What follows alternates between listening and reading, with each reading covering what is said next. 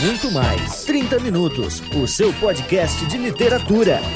Sejam bem-vindos, leitores e leitoras, a mais um 30 Minutos, sua maior alucinógena de literatura. Na apresentação, Vilto Reis, editor e idealizador do site Homo Literatus. E junto comigo, a presença contemporaníssima dele. Gustavo Magnani, escritor e idealizador do Literatura. E hoje, senhoras e senhores, ela, sempre ela, não. Hoje não tem Cecília Garcia para a tristeza das Ceciletes de plantão. Hoje tem ele, Jefferson Figueiredo. Hoje tem, a gente vai tentar suprir os barracos da Cecília de alguma forma, então não chore. não, nós não brigamos com ela, ela não morreu, só deu um probleminha e não deu para gravar. Mas vamos lá, a gente vai suprir a presença e os barracos da Cecília pode ter certeza. Mesmo falando de literatura brasileira contemporânea. Vamos lá. E vamos falar da Jane Austen. não, não vamos. Oh, it's alright.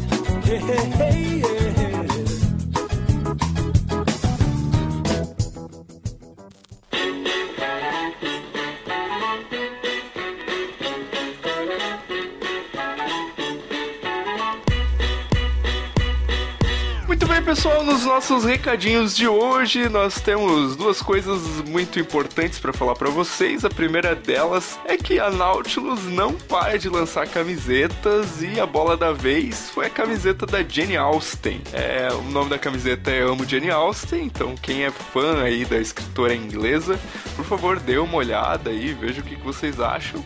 E não esqueçam que tem outras camisetas, né? Camiseta do Dostoiévski, do Hemingway, do Edgar Allan Poe, camisetas ao mundo de Tolkien, é, camisetas da linha policial com Edgar Allan Poe, Conan Doyle. Então cliquem aí no post deem uma olhada e sejam felizes. Ai, meu Deus, não dá para ter uma dor de barriga que nada sai direito nesse lugar. Vilto, não é assim que se anuncia uma camiseta da Jane Austen. Aprenda.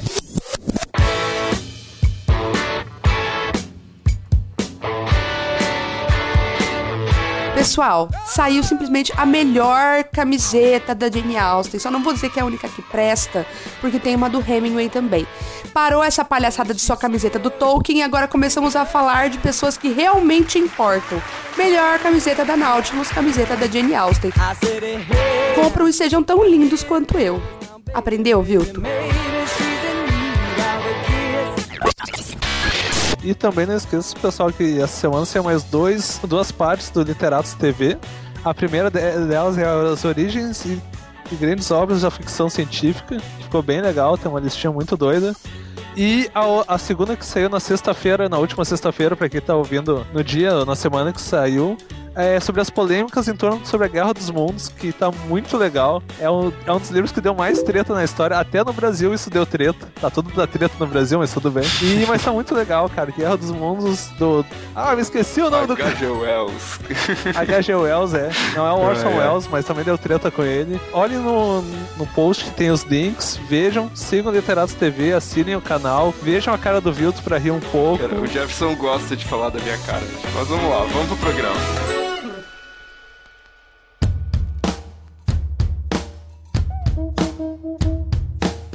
Minha gente, esse é aquele podcast assim para fazer inimigos, né? Porque sempre vai ficar alguém que a gente vai esquecer de citar, ou alguém que a gente vai dizer, não, esse não é essencial. E aí algumas pessoas vão ficar bravas com a gente. É, eu, já, eu, já, eu já falei pro Vilto que eu publico o livro daqui dois meses e eu não posso criar inimigo com ninguém. Olha não, o Gustavo quer ser escritor e não quer criar inimigos. Tem que fazer merchan agora, cara. Tem que começar agora. Hashtag Gustavo Almofadinho. ah, é. Mas vou explicar para vocês como é que vai funcionar esse programa. Nós fizemos aqui uma lista de escritores da literatura brasileira contemporânea e a gente vai discutindo se eles são, digamos assim, se alguém chegasse para nós e perguntasse quais são os escritores essenciais para eu conhecer a literatura brasileira hoje, aí a gente citaria essa lista aqui ou não citaria alguns desse, dessa lista. Porém, a gente fez uma ressalva, né, Gustavo? É, necessária, né? Porque a gente começou aqui a colocar nomes e nomes, quando eu vi, tinha quase umas 50 50 pessoas na lista. E aí é, né? A gente teve que reduzir. E esse cast é só de quem é quarentão pra cima, né? Na próxima semana, se tudo der certo, a gente grava um cast com quarentões pra, abaixo de 40. Mas nesse momento são só pessoas que já têm uma certa é, elegância aí na vida. Eita, Gustavo, hein? Não, não quer fazer inimigo mesmo.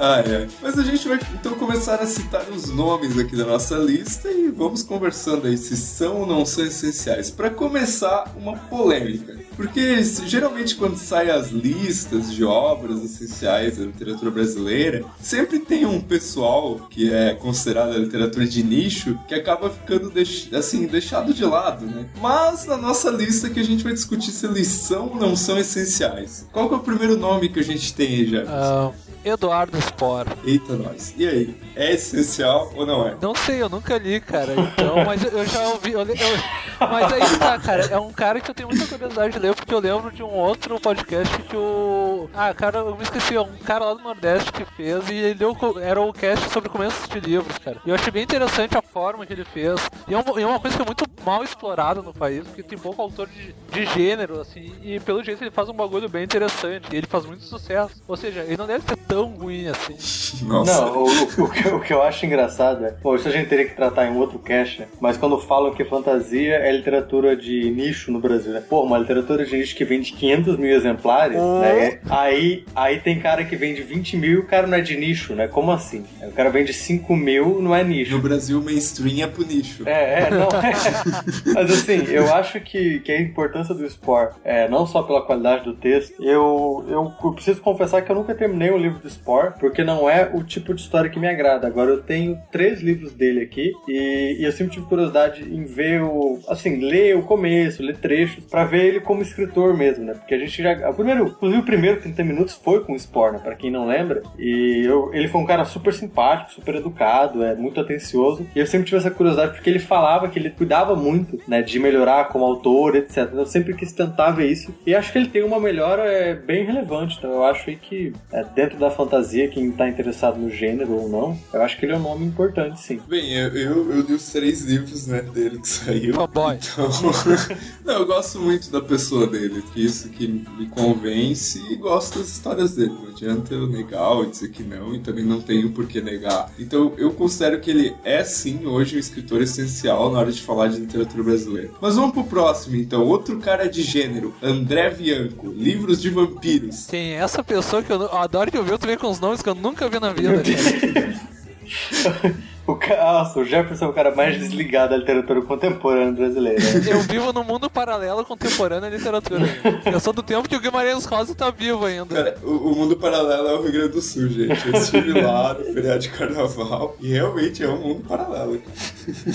Mas olha só, eu acho que a importância do, do Bianco, né, ela se dá muito porque ele foi, de fato, é, talvez o primeiro nome que surgiu da, da literatura fantástica, né, e todo, todos os escritores que vieram depois, o próprio O Dracon, etc., é, dão, atribuem a ele essa, essa importância, esse caráter é, de grande relevância para desbravar aí a literatura fantástica. Agora, eu particularmente nunca li nenhuma obra dele, então eu não, assim, fica mais difícil para mim opinar. Eu li um conto, assim, dele. a- o título do conto é A Canção de Maria. Eu achei legal, cara. Achei um conto de terror bem bacana, assim. E, e o próximo da nossa lista, né? Direto da novela para a literatura.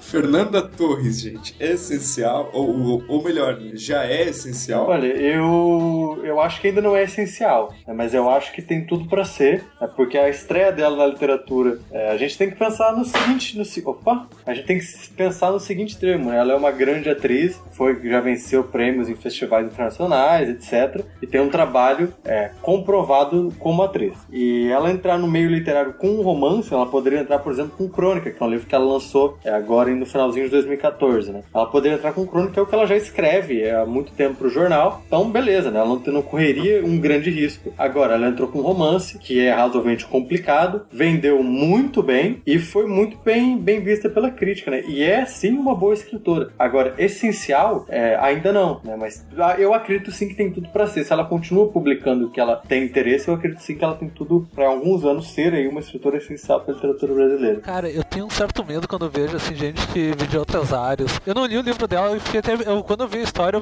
pelo enredo, pela súmula, assim, me, parecia horrível. Mas teve gente que leu que disse que, que é maravilhoso. não, é que pelo jeito fizeram assim o pior, a pior sinopse possível pra não vender. Mas sei lá porque ela é atriz ou porque é legal mesmo, acabou vendendo. Mas eu sempre fico com o pé atrás, cara. Porque principalmente assim depois de uma certa idade. Ah, vamos fazer um romance. E aí eu já vou lançar outra polêmica de outro cara, meu. Chico Buarque, escritor. É essencial. É, é assim, ó, no, no, na mesma onda da polêmica de vir de outra área pra escrever livro, acho que a gente pode botar Jô Soares aí. Ah, cara, eu vou Jô dizer Soares que e Chico Buarque. eu, o Jô Soares é um, um escritor bem interessante. Foi um dos primeiros escritores que eu li na minha vida, cara. Eu roubei um livro da biblioteca da escola que eu estava no primeiro grau dele pra terminar de ler e tá aqui comigo até hoje, cara, na minha estante. Que é o homem que matou Getúlio Vargas. E é bem legal, cara. Assim, não pra um grande leitor, mas pra iniciar alguém numa leitura, eu acho bem legal. É, eu acho que ele é importante nesse termo, assim, de, de iniciar. Ele, os livros dele são bem divertidos. Eu li essas ganadas, né? Me parece que ele escreve uma coisa bem divertida, bem. Agora, essencial, talvez não, né? Não sei nem se esse é o propósito dele, é ser essencial pra literatura. Mas escrever coisas que agradem os leitores. Isso eu acho que ele, que ele cumpre o objetivo. Agora, o Chico Buarque, é, eu vou ter que fazer uma meia-culpa porque eu nunca li. E eu sei que vocês dois detestam, né? Então vai ficar vai ficar ruim pro Chico aqui no cast. A minha experiência com o Chico é com Fazenda Modelo, que é o, o primeiro livro dele, que era copiando a Revolução dos Bichos, que ele escreveu acho que quando tinha uns 30 anos, cara. É horrível de ruim, cara, porque eu acho que nem ele aguenta aquilo de tão ruim. Depois daquilo eu já, desisti, porque eu, sei lá, dá um certo medo tu ver um cara, principalmente depois assim dos 50, parecendo uma crise de meia idade. Ah, não, vou fazer um romance porque ainda tô vivo. Não sei, cara, eu sempre meio assim. Principalmente quando o pessoal aclama muito assim, muito rápido. Eu, eu sempre fico com o pé atrás. Ele leite derramado dele. Cara, não, não, sei lá. É um Em Busca do Tempo Perdido de 100 páginas no Rio de Janeiro. Pra mim é isso o livro, assim.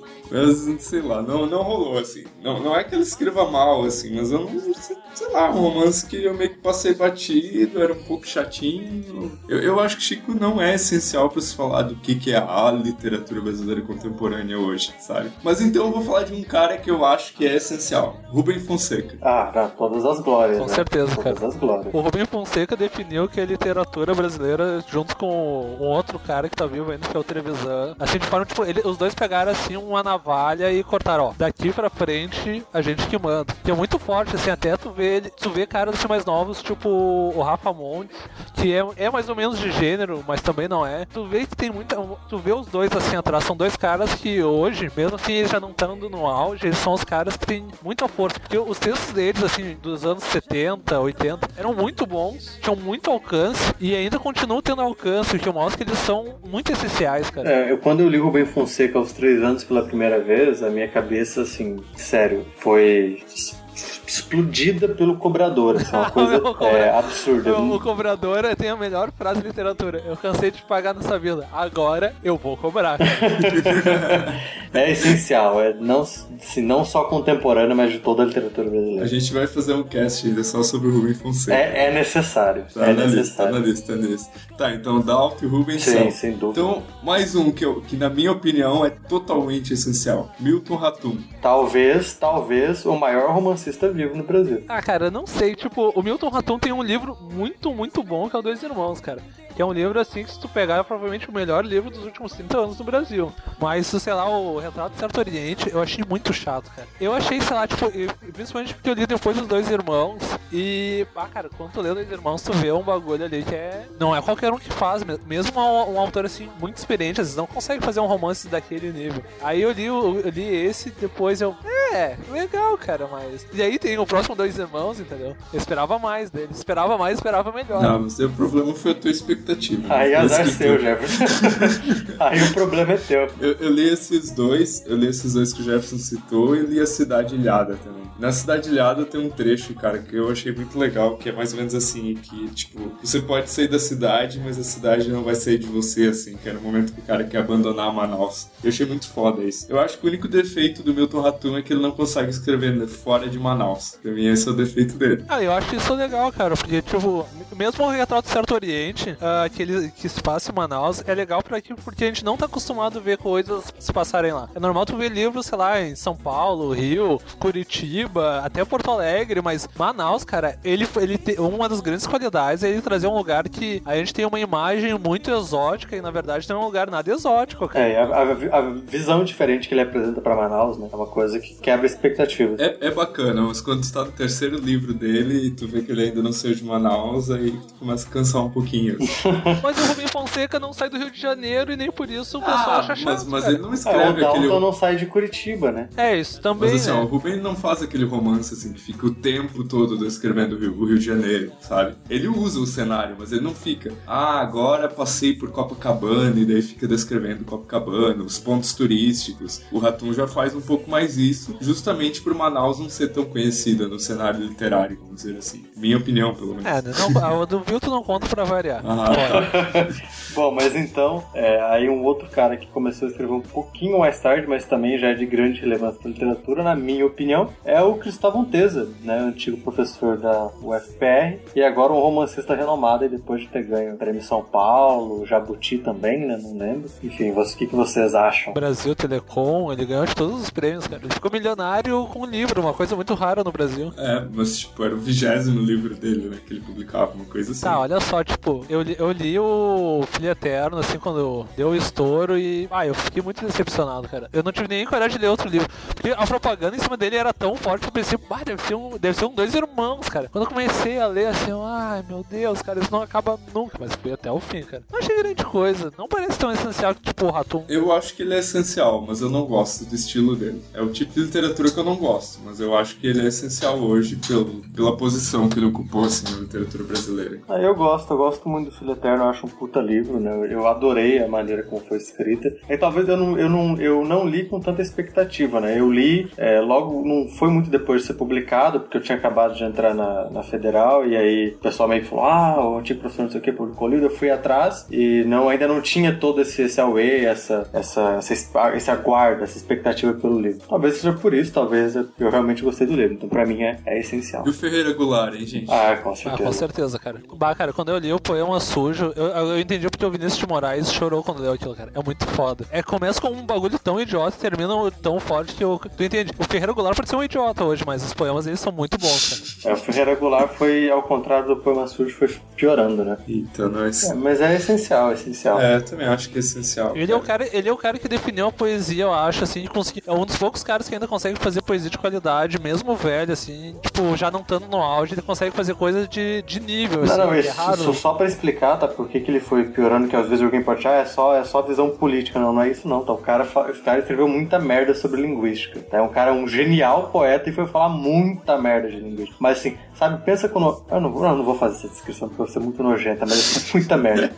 muita merda. Tá. Uh, outro cara ali, contista, que eu acho que não é tão essencial como Rubens Fonseca, como Dalton Trevisan, mas que eu acho que no cenário do conto contemporâneo é essencial sim, é o Sérgio Santana. Bah, eu acho ele um puto escritor, cara. Eu recomendo qualquer cara que queira escrever, ler um conto dele que se chama Conto Não Conto.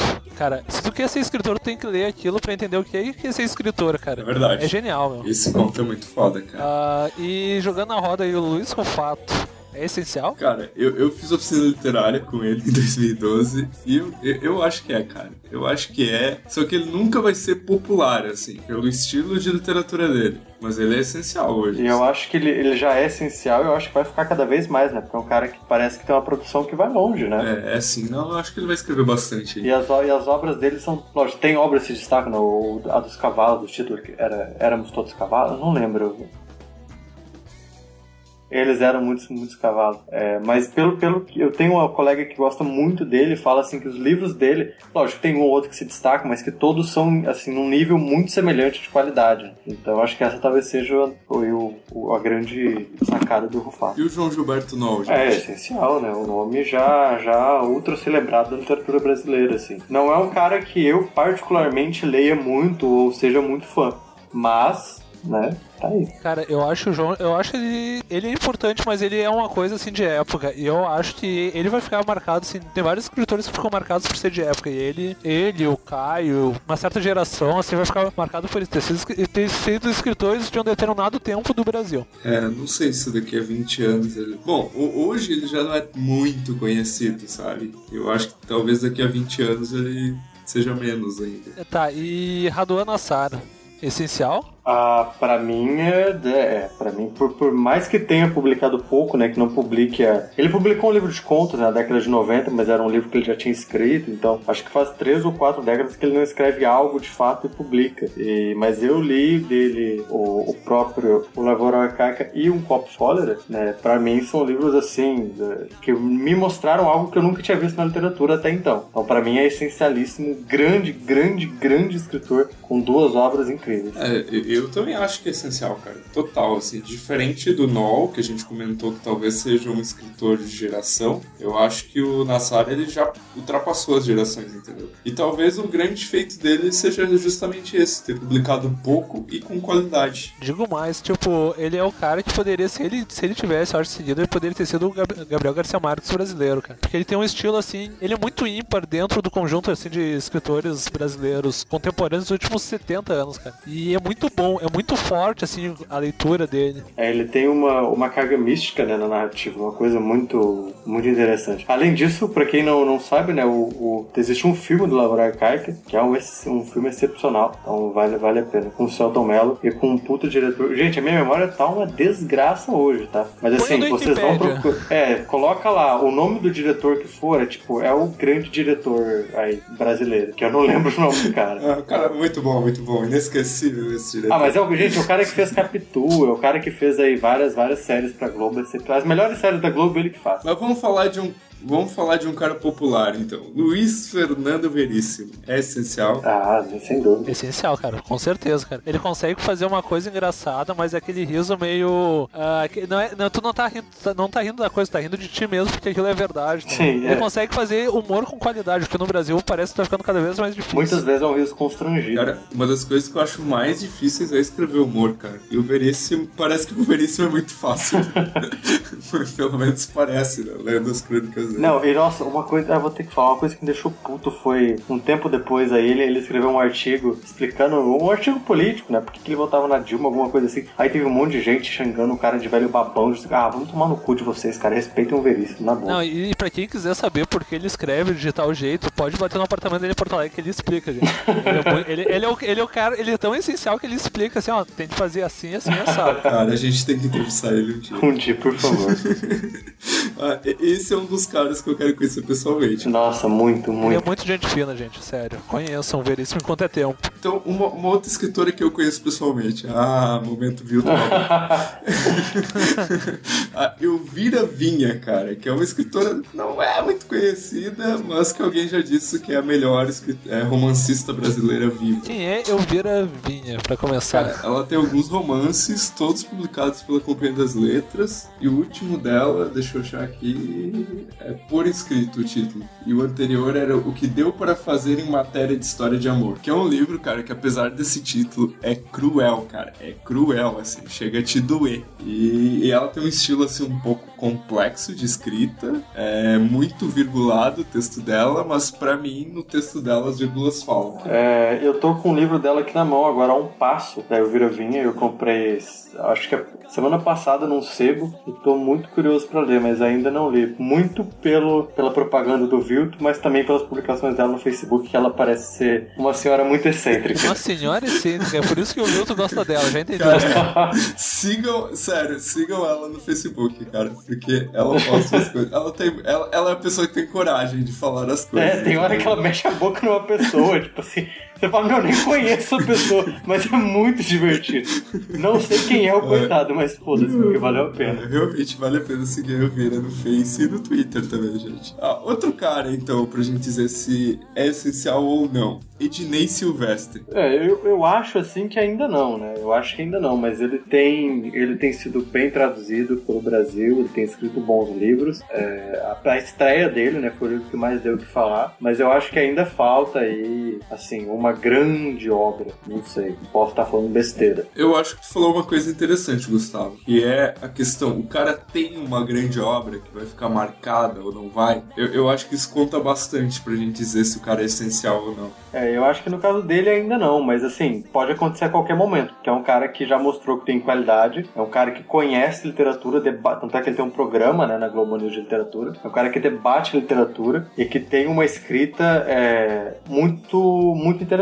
Mas ainda obra mesmo, assim, que vá ficar marcada, eu acho que ainda, ainda não, mas pode acontecer a qualquer, qualquer livro que ele publique. E falando mais de poesia, Adélia Prado, essencial ou não? Sem dúvida, sem dúvida. Ah, com certeza, cara. Eu acho que já tá, já tá carimbado, assim. Mas, mas também não é muito popular, né? Aí a gente vê um problema da literatura brasileira, que é, é desde os anos 80 que acontece isso, assim, que aquilo que é meio que fundamental quando se fala em literatura brasileira, às vezes tá muito longe do público. Por N outros muito bom, dá pra gente gravar um cast sobre isso, né? Mas eu acho que a Adélia é essencial, sim. Ela tem uma, uma singeleza poética muito, muito, muito pertinente mesmo. Acho que vale a pena. E ela conseguiu peitar o Drummond, cara, e fazer isso legal. Ou seja, ela é muito foda. Ela peitou, ela peitou o maior, provavelmente o maior poeta que existiu no Brasil e peitou com estilo ainda, cara. E o cara gostou, pior de tudo, o, cara, o Drummond gostou, gostava por causa disso, cara. Era mulher macho, cara. Ela chegava. Não, mas então conta, conta a história pros ouvintes, né, Jack? Não, pra quem não sabe, um dos poemas mais famosos dela é uma paródia do poema de Sete Faces, que é o primeiro poema do primeiro livro do Drummond. E ela desconstrói tu, toda a ideia que o Drummond põe de ghost. E o Drummond, quando viu aquilo, ficou apaixonado. Cara, que ia fuder, alguém pegou o meu poema e virou de cabeça pra baixo e fez um bagulho legal. E, e ele foi o cara que conseguiu que ela publicasse a primeira vez. Ou seja, ela, ela tem culhão, cara. Pô, ela conseguiu que o Drummond gostasse dela e o Drummond era um cara exigente. Agora, dois caras de uma geração parecida e eu acho que em situações bem diferentes. O Marcelino Freire e o Ricardo Lises. Na minha opinião, o Marcelino ainda não é, mas quase de certeza assim que vai,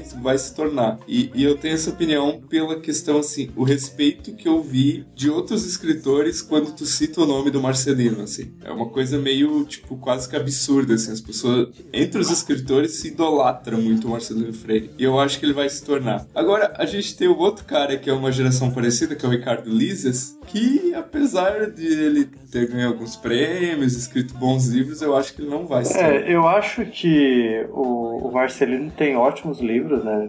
E, e faz realmente. Pô, é o cara. Eu também conversei. Eu não lembro onde que foi que muita gente falou que o Marcelino ia no evento e aí ele acabou não podendo ir. Alguma coisa assim, não lembro. E os escritores estavam lá, ficaram assim, puxa, que pena, né? A gente queria encontrar, tá, não sei o quê. É, mas o último romance do Marcelino foi o Nossos Ossos, da editora Record, saiu em 2013, né? E eu tô com ele aqui, eu não li ainda. Agora, depois, né, talvez seja algo, algo que eu tenho que ler. Mas o Lises eu gosto muito do, do divórcio dele, né? O livro. Eu não, eu não lembro se foi o último publicado, acho que é o último romance publicado. E tem um- uma, uns, uns, uns contos na internet que ele publicou do delegado Tobias, uma coisa que brinca com autoficção. E, e eu achei bem divertido. Foi uma brincadeira bem divertida que misturava perfil de Facebook, e interação dele, do editor. E, cara, uma coisa muito, muito bem montada, assim. E infelizmente, como ele não tem tanto, tanto alcance nas redes sociais, acabou que foi uma coisa que foi meio abafada ali entre amigos só. E como eu acompanho o perfil dele, eu também fiquei sabendo. Mas assim, foi uma coisa muito bem sacada, sabe? Uma coisa muito legal. Ó, e como eu sou amigo do Ricardo Lises... Não, não, eu, não, eu, eu acabei de dizer. Eu soube porque eu segui ele, porque eu inclusive não sou amigo dele. Nem conheço, nunca, nunca nem troquei é, uma Eu, eu palavra. li o Céu dos Suicidas dele, por causa do título, né? Eu acho o título fodástico, Céu dos Suicidas. Gostei, cara, mas sei lá. Eu acho que pra ambos falta, falta talvez pro Ednei também, né? Só que em menor escala. Acho que esses dois já se provaram mais escrituras do que o Ednei, mas eu acho que talvez falta aí, não sei, né? Talvez o, talvez o tempo, talvez eles já tenham publicado uma grande obra e o tempo é, mostre isso, né? Ainda não provou, né? Ainda não É. mostrou isso. Ah, e a senhorinha mais importante da literatura brasileira, Lígia Fagundes Telles. Olha só, cara. Ah, com certeza. Pá, eu acho que ela consegue fazer umas coisas. Ela conseguia ser um. Tipo, ela não chega no ponto rodando lançado, mas ela é. Ela fazia uma coisa diferente, eu acho, na literatura brasileira. Na época dela. Tipo, isso deixa ela muito. É muito forte, assim, quem lê o texto dela, lê textos de contemporâneos dela da época. Tipo, a- as meninas. É muito diferente, cara. E ela falava de política no meio da ditadura, tipo. foda-se, entendeu? E ela era juiz, ou seja, ela, ela não pensava muito no, no rabo dela, ou coisas do tipo, porque, ou ela tinha culhão, sei lá, entendeu? Tem culhão. Ah, e é Jefferson dizendo que a mulher tem culhões. Show que é Mas tem mesmo, cara. Mas tem culhão no sentido figurado, ao contrário do Bilto que não tem nem no sentido físico. Ah, tá. Jefferson foi conferido. E tem um outro nome, então, na literatura brasileira que eu acho que é essencial, cara. Paul Rabbit ou, né, para o Brasil, Paulo Coelho. É, Ah, Paul Rabbit, cara. Acaba o cast aqui. é, bom, eu acho que é É. também. Eu acho que é também. Né? Acho que a questão do essencial não é só o que a gente gosta, né? O que, pô, o cara aí é o maior, o escritor que mais vendeu livros brasileiro. Quase que o Gustavo disse. O cara aí é o maior escritor brasileiro. Quase que ele sabe. Negativo. Não, mas, mas se tu pensar no exterior, ele é o maior escritor brasileiro, cara. Ele vendeu muito, ele conseguiu vender mais que o Jorge Amado. E olha, o Jorge Amado vendia livro pra cacete na época. E ele é um cara, por mais ele seja um clichêzão, assim, pra, pra quem não gosta, tipo eu, pô, o cara, o cara vende livro assim, ele dá um espirro, ah, vou vendi 20 mil, entendeu? Não, eu acho que é o cara essencial, sim. Vai ficar marcado, todo mundo vai lembrar, todo mundo vai saber, é, dentro da literatura vai saber quem é o Paulo Coelho. Eu acho que não é o tipo de escritor que vai sumir com o tempo, porque o número de vendas dele é muito alto, né? É muito alto. Ele tem uma produção grande. Ele tem uma certa relevância também em relação à música, né? Principalmente no exterior, é um cara muito grande. Então, é, um argumento pra vocês gostarem do Paulo Coelho, tá? Um dos melhores personagens que ele criou foi o Raul Seixas. eu acho que vocês deviam gostar dele. Eu, eu não li nada dele ainda, mas, cara, eu quero ler esse ano. Eu acho que ano passado eu já tava falando isso, mas esse ano eu quero ler algum livro dele pra poder falar o que, que eu acho. Mas eu gosto muito das entrevistas dele, cara. Eu gosto muito do personagem Paulo Coelho. Ah, sim, sim. Não, isso também. Eu, eu simpatizo. Eu, inclusive, não li mais livros deles pra eu não desgostar do personagem Paulo Coelho. Juro. Não, pior que é, meu. Tu vê as entrevistas deles, não acha o mesmo cara que escreveu aqueles livros. Porque, tipo, eu comecei a ler um uma vez e. Não, ah, não dá, cara. Não dá, mas ele, como pessoa, parece ser gente fina, assim. Tipo, ah, ele é meio debochado, assim. Ele é o escritor que não se leva a sério, o que é bom, entendeu? O problema é que ele faz uns livros ruins. Então, gente, o que, que vocês, ouvintes, acham do Paulo Coelho? Né? E, e também dos outros nomes que a gente citou, né? A gente ainda tem aqui na lista alguns nomes que a gente vai só citar. E aí eu quero que o Jefferson e o Gustavo digam sim, é essencial, não, não é essencial. Só sim ou não. Vixe, puta que pariu, né? Você também fala, seu desgraçado. Você não vai fugir dessa, eu não. vou- Vou dizer também, mas Ah, sem bom. justificativa, cara. Essa é aquela questão na, na escola que a gente sempre quis, que sempre tinha aquela coisa chata. Responda e depois justifique sua resposta. Não, dessa vez é sem justifique sua resposta, cara. Então vamos lá, vou começar a citar os nomes. Raimundo Carreiro. Sim. Quem? Raimundo Carreiro. Nunca ouvi falar. Sim, sim. Não, é sim ou não, Jefferson? Não inventa desculpa. Não sei, não conheço. O problema é teu, cara. Deveria ter conhecido. Socorro Acioli. não, ainda Ainda não. não. Ainda Ainda não. Lourenço Mutarelli. Hã? Cada vez mais. Sim. Cada vez mais. Eu, eu acho que sim. Domingos Pellegrini. É, olha, eu vou ter que ser bairrista. No Paraná, sim. No Brasil, talvez ainda não. Mas no Paraná, Paraná não é o Brasil, então não. É, Marçal Aquino. quase lá. Quem? É, quase lá, quase lá. Marçal Aquino. Alfredo Garcia Rosa. Sim, pra mim, sim. Eu acho que sim também. Eu, eu, eu tô que nem um náufrago nessa lista, gente. Eu nunca li e nunca ouvi falar de nenhum desses nomes sistematicamente. Miguel Sanches Neto. Quem? Cara, eu não posso dizer porque eu não li. Também eu conheço só o nome e o fato de ser professor da UEPG. Ainda nunca, nunca li. Ignácio Loyola Brandão. Não, cara. Não, esse eu conheço, não, cara. Esse é o autor, assim, que ele vai ficar marcado como mítico. Pronto. Mas ele não é nem um pouco bom. Ai, Ana Maria Machado. Sim. Sim, sim. Não Acho sei, cara. Não Principalmente sei. pelos infantis. É. É Paulo Lins, quer dizer, Walter Salles. Filho da puta. Talvez. É, eu acho um bom escritor e pela adaptação do filme, sim. É, talvez e pelo tema. É, também. Pera aí. Então, me dá dois segundos só pra eu ver o negócio. Eu, eu sabia, eu cometi uma gafe muito grande.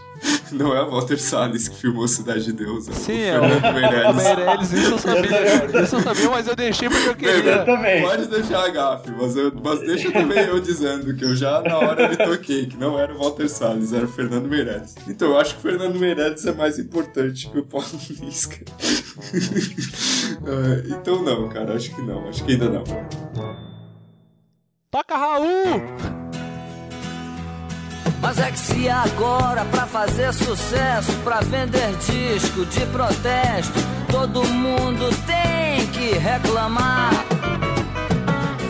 Eu vou tirar meu pé da estrada e vou entrar também nessa jogada. E vamos ver agora quem é que vai aguentar. Mas então, ouvintes, para finalizar esse programa, reforço o pedido, né? Digam aí quais escritores que a gente esqueceu nessa lista. E lembrem-se, lembrem-se que a gente não colocou escritores com menos de 40 anos, porque nós ainda vamos fazer um novo programa. Mais alguma coisa você? Podia tocar Raul Seixas, cara. Vista no jornal, um piloto roubou um MiG, gelo em Marte,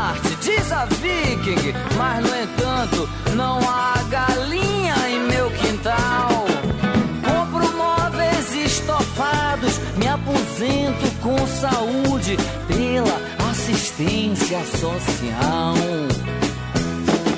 Dois problemas se misturam, a verdade do universo é a prestação que vai vencer.